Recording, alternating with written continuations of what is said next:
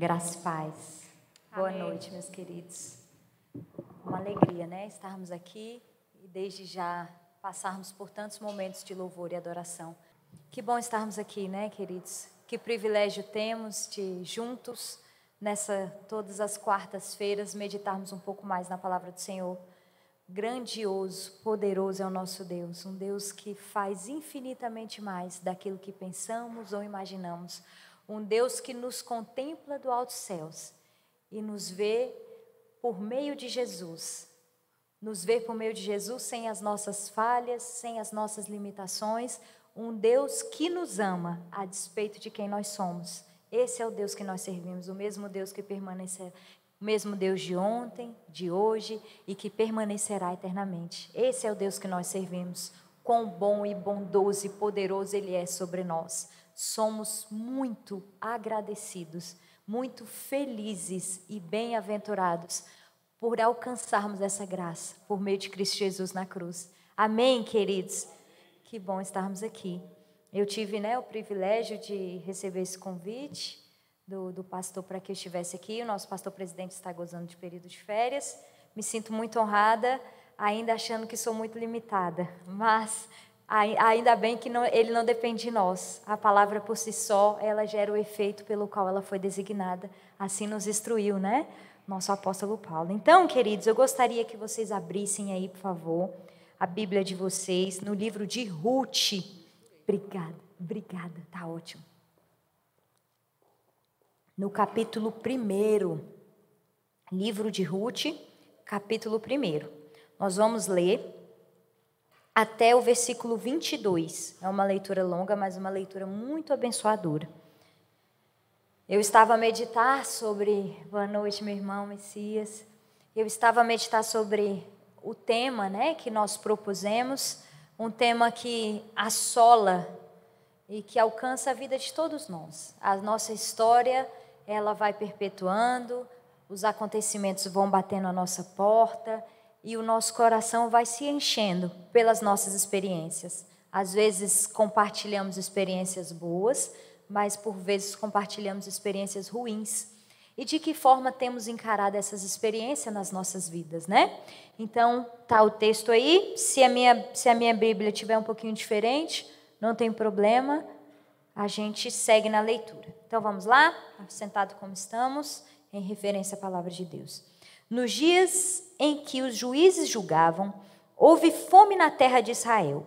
E um homem de Belém de Judá foi morar por algum tempo na terra de Moabe, com a sua mulher e seus dois filhos. Este homem se chamava Elimeleque, e sua mulher se chamava Noemi.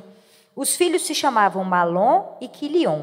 Eram efrateus de Belém de Judá foram à terra de Moabe e ficaram ali. Algum tempo depois, Elimeleque, o marido de Noemi, morreu, e ela ficou sozinha com seus dois filhos. Estes casaram com as mulheres moabitas.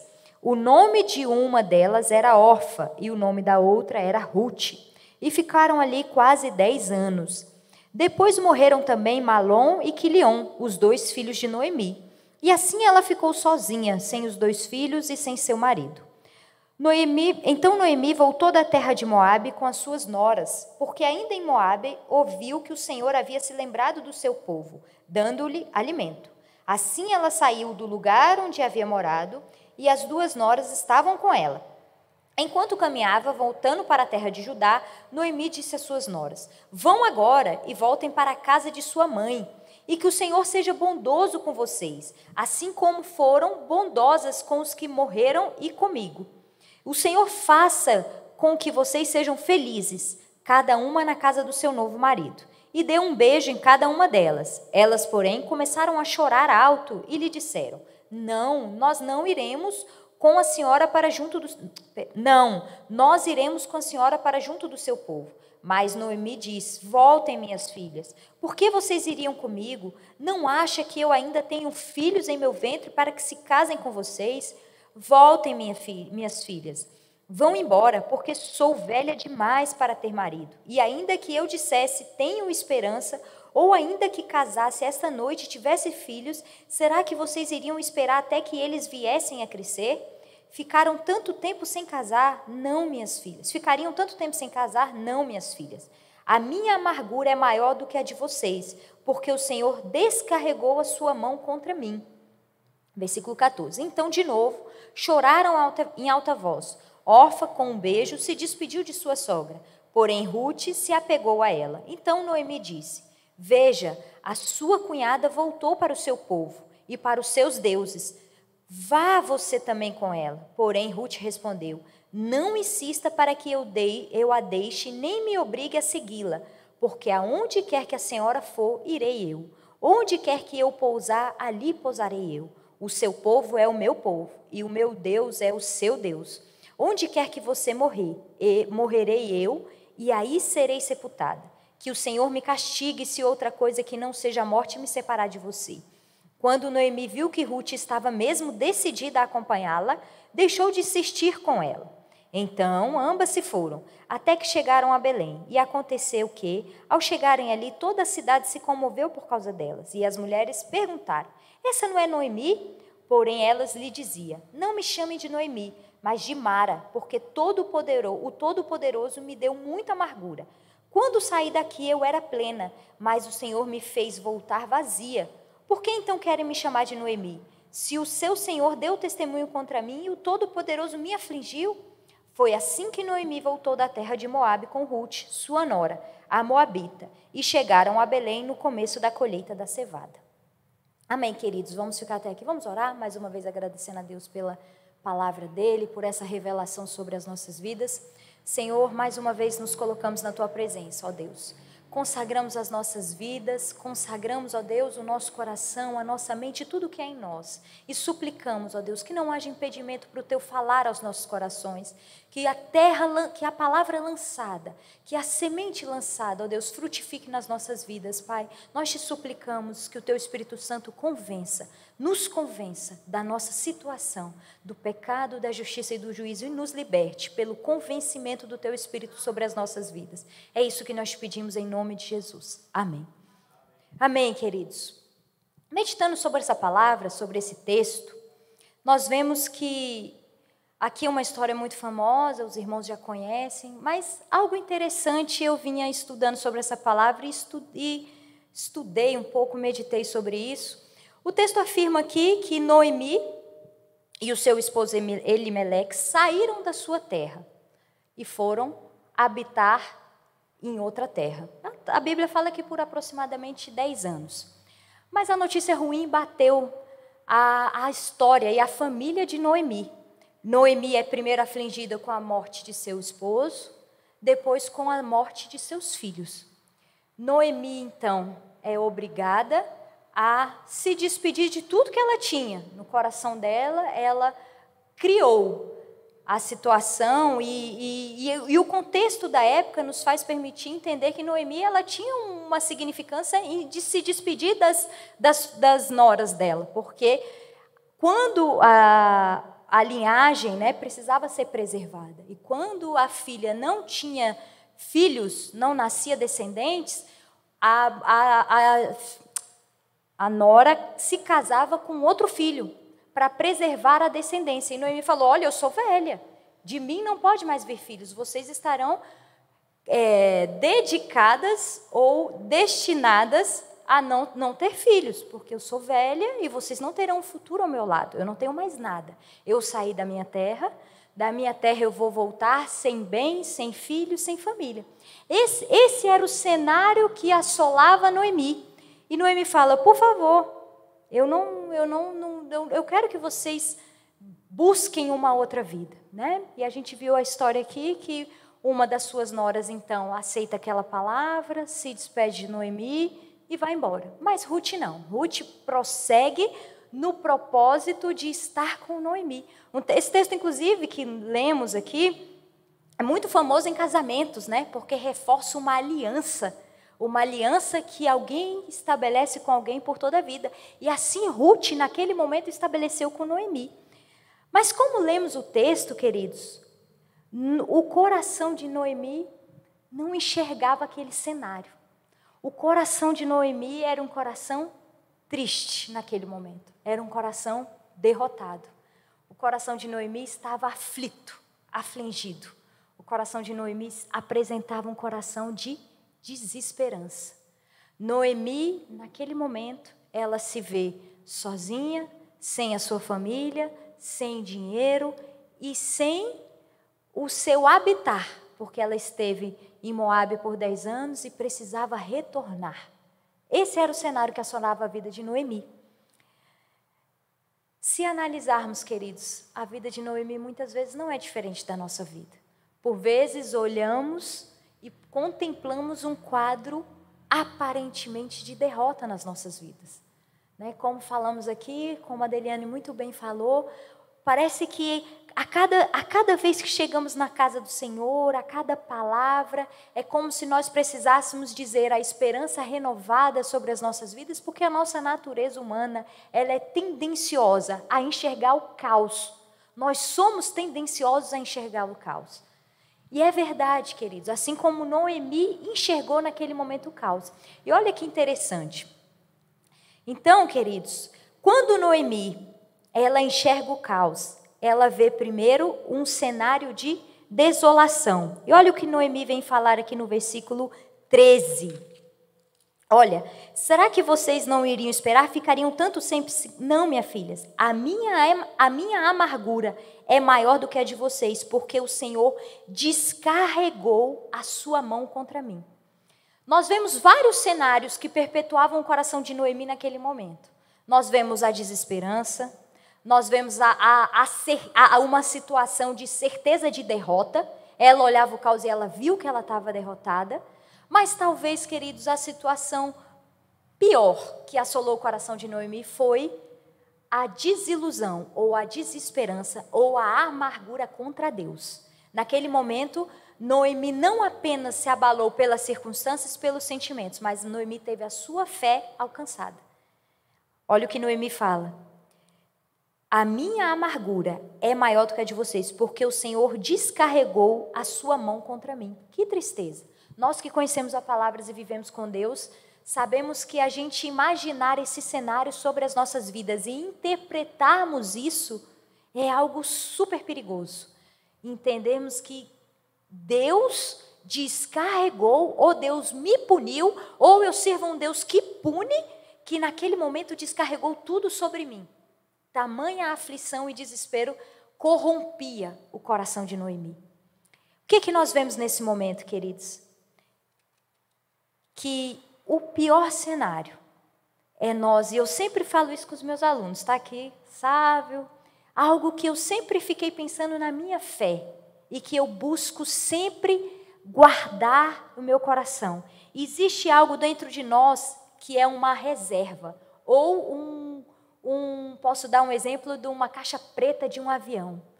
Aquela, aquela reserva inalcançável que precisa nortear os nossos corações, aquela reserva ninguém mexe, nenhuma situação pode alcançar. É a nossa fé, queridos. É a certeza daquilo que nós esperamos, o firme fundamento das coisas que se esperam e a convicção de fatos que nós não vemos. A nossa fé, ela precisa estar numa caixa preta, guardada, sedimentada, protegida. É um lugar inalcançável. E não é só de circunstâncias, queridos, porque existe um auto-sabotador da nossa fé, nós mesmos. Então nós precisamos proteger a nossa fé de, de toda e qualquer situação, como se uma caixa, uma caixa preta fosse. Mas o coração de Noemi não, queridos. Naquele momento, o coração de Noemi foi alcançado. E Noemi deixou de olhar para o todo. Noemi, Noemi se ateve às circunstâncias da sua vida, ainda que naquele momento as circunstâncias fossem o todo para Noemi. E muitas vezes, queridos, nós fazemos isso com nós mesmos nós deixamos de olhar para o alto e nos prendemos aquilo que nos aflige. E aí, queridos, a nossa fé pode ser alcançada pelo nosso coração enganoso. E como aconteceu com Noemi. Só que pensando no drama que Noemi enfrentava, queridos, eu quero ler com os irmãos, vocês não precisam abrir, um texto que falou muito ao meu coração. Olha, talvez, os sentimentos que perpetuavam o coração de Noemi naquele momento. Lá em Eclesiastes 9:1, eu vou ler com vocês. Tudo acontece igualmente com todos. Tenho refletido sobre todas essas coisas para chegar à seguinte conclusão: os justos e os sábios, com seus feitos, estão nas mãos de Deus. E se é amor ou se é ódio que está à sua espera, isso ninguém sabe. Ninguém sabe o que vai acontecer. Tudo igualmente acontece com todos. O mesmo acontece com o justo e com o ímpio, com o bom e com o mal, com o puro e com o impuro, com o que oferece sacrifício e com os que não oferece, com o bom e com o pecador, tanto com o que faz juramentos, como aquele que não tem medo de fazê-los. Queridos, olha que interessante. Tudo acontece com todos. Para que nós aprendamos a proteger a nossa fé numa, numa, como se numa caixa preta de avião fosse.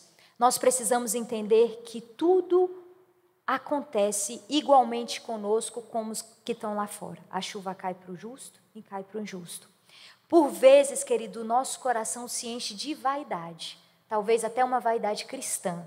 Achamos que somos inabaláveis, inalcançáveis e, portanto, não podemos receber as notícias ruins que batem à nossa porta. Porque se recebermos, talvez a culpa seja de Deus.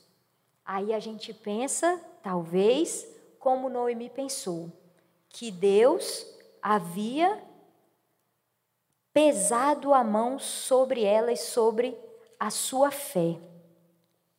Então, queridos, a certeza que precisamos ter é que servimos um Deus de poder, de graça e de misericórdia.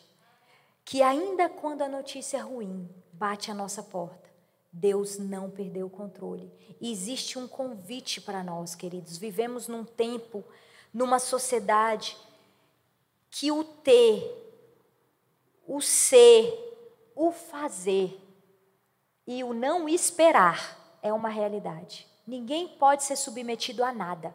E por vezes nós cristãos também nos submetemos a esse tipo de raciocínio. Achamos que não iremos ou não podemos ser submersos em situações adversas, situações dolorosas, porque aí vai existir uma culpa de Deus ou dos outros.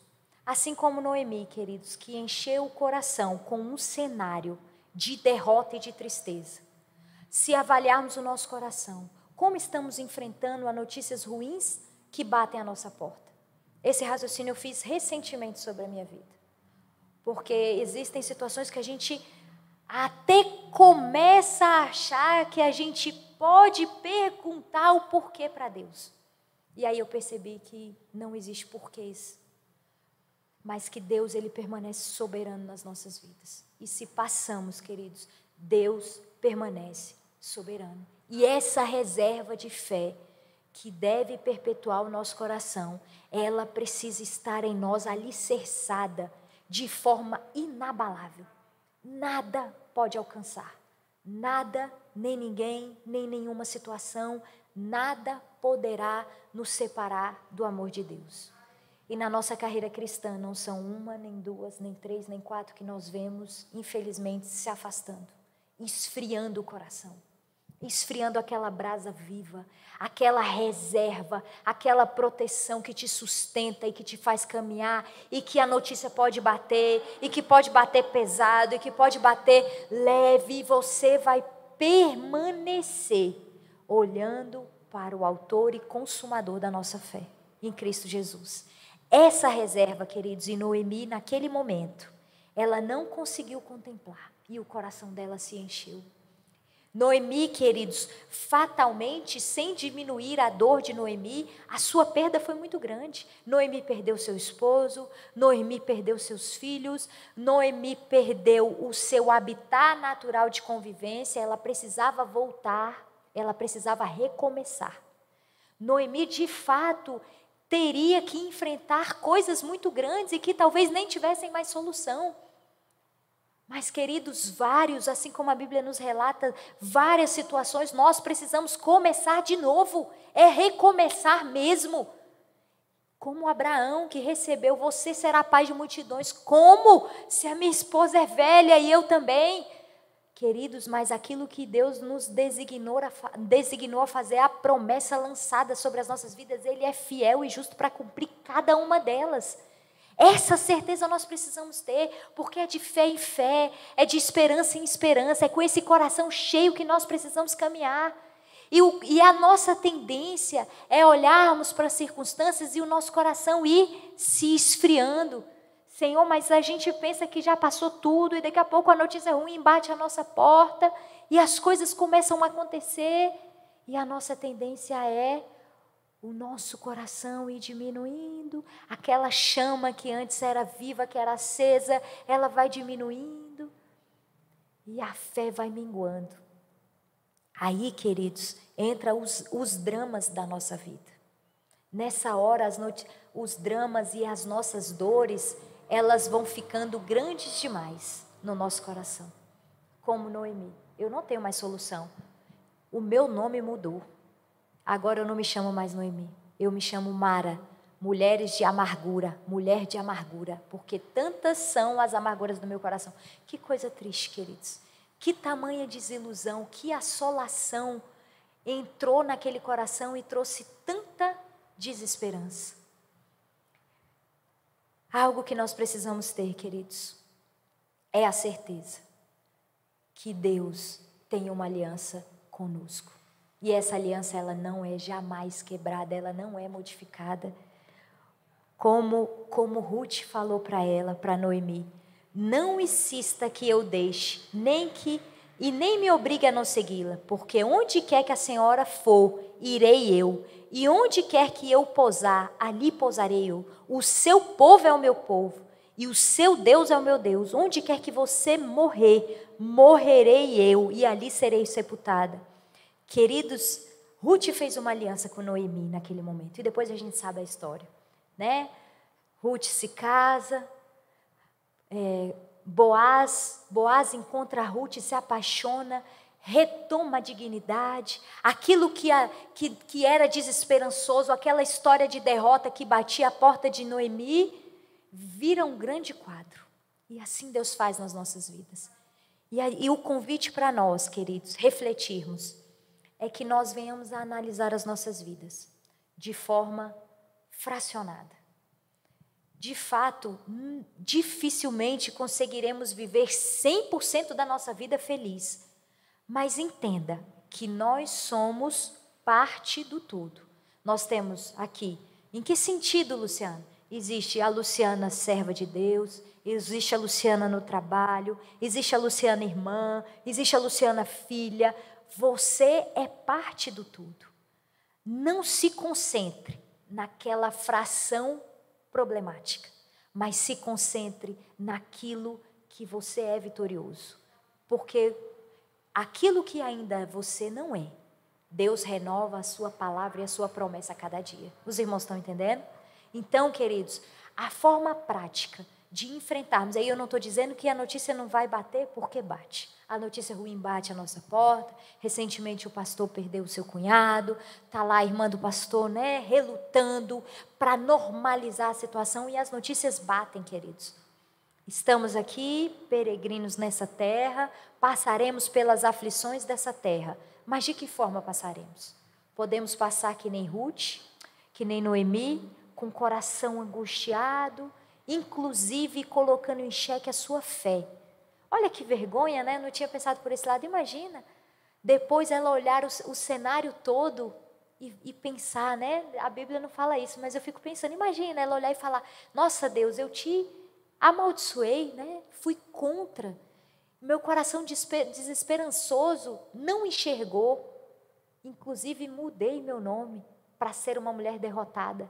E depois veio a vitória do Senhor. Imagina, queridos. E assim tantas vezes o Senhor faz conosco, né? E que nós não sejamos, queridos, que nós não tenhamos um coração como Noemi, ainda que sejamos humanos. Mas o convite para nós é que venhamos a analisar as circunstâncias de forma espiritual. Não deixe a desesperança tomar conta do seu coração. Essa é a palavra que eu gostaria de compartilhar com os irmãos. Existem boas novas para nós.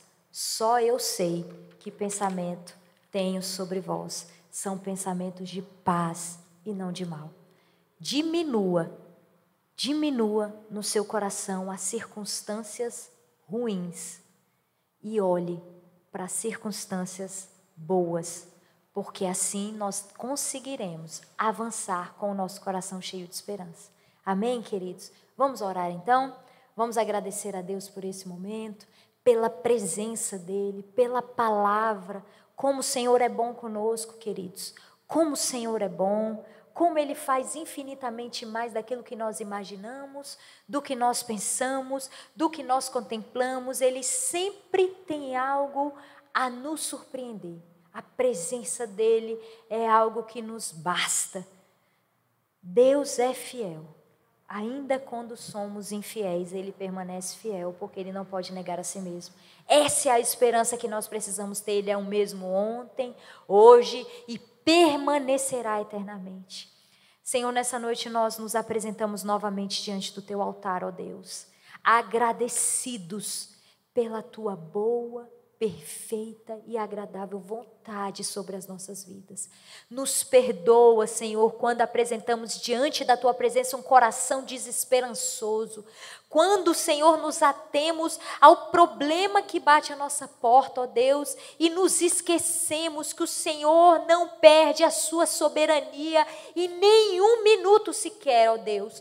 Tudo está sobre o teu controle. As nossas vidas, ó Deus, os nossos dias são contados pelo Senhor, ainda quando éramos substâncias informes. O Senhor conhecia os nossos dias, Deus, quando nenhum deles sequer havia. Deus, nós te agradecemos pelas notícias ruins, porque sabemos que em tudo o Senhor aperfeiçoou o seu poder sobre as nossas vidas. Nos ajuda, Deus, a sermos cristãos que reconhecem, Deus, a tua bondade em toda e qualquer situação. Nos perdoa muitas vezes pela nossa falta de fé, pela nossa desesperança, pela nossa tristeza, pela nossa angústia, pela nossa ansiedade. Nos ajuda, Deus, a vencermos os traumas da vida, olhando para o Autor e Consumador da nossa fé. Deus nos faz a cada dia homens e mulheres curados na tua presença, Deus. Em nome de Jesus, alcança nessa noite, Senhor, cada coração aqui, ó Pai. Traz cura aos meus irmãos que estão em casa, a nossa igreja, onde houver, ó Deus, um coração desesperançoso que o Senhor possa ministrar alegria, que o Senhor possa renovar a esperança. Sabemos que enquanto há vida, a esperança, temos vida, Senhor. Nos faz homens e mulheres que lutam, oh Deus, firmados no Senhor Jesus. Essa é a nossa oração nessa noite, Pai. Nós te suplicamos, fica conosco e muda a cada dia a nossa mente no teu querer. Cura as nossas emoções, Deus, e nos faz homens e mulheres equilibrados, perfeitamente ajustados pela tua palavra.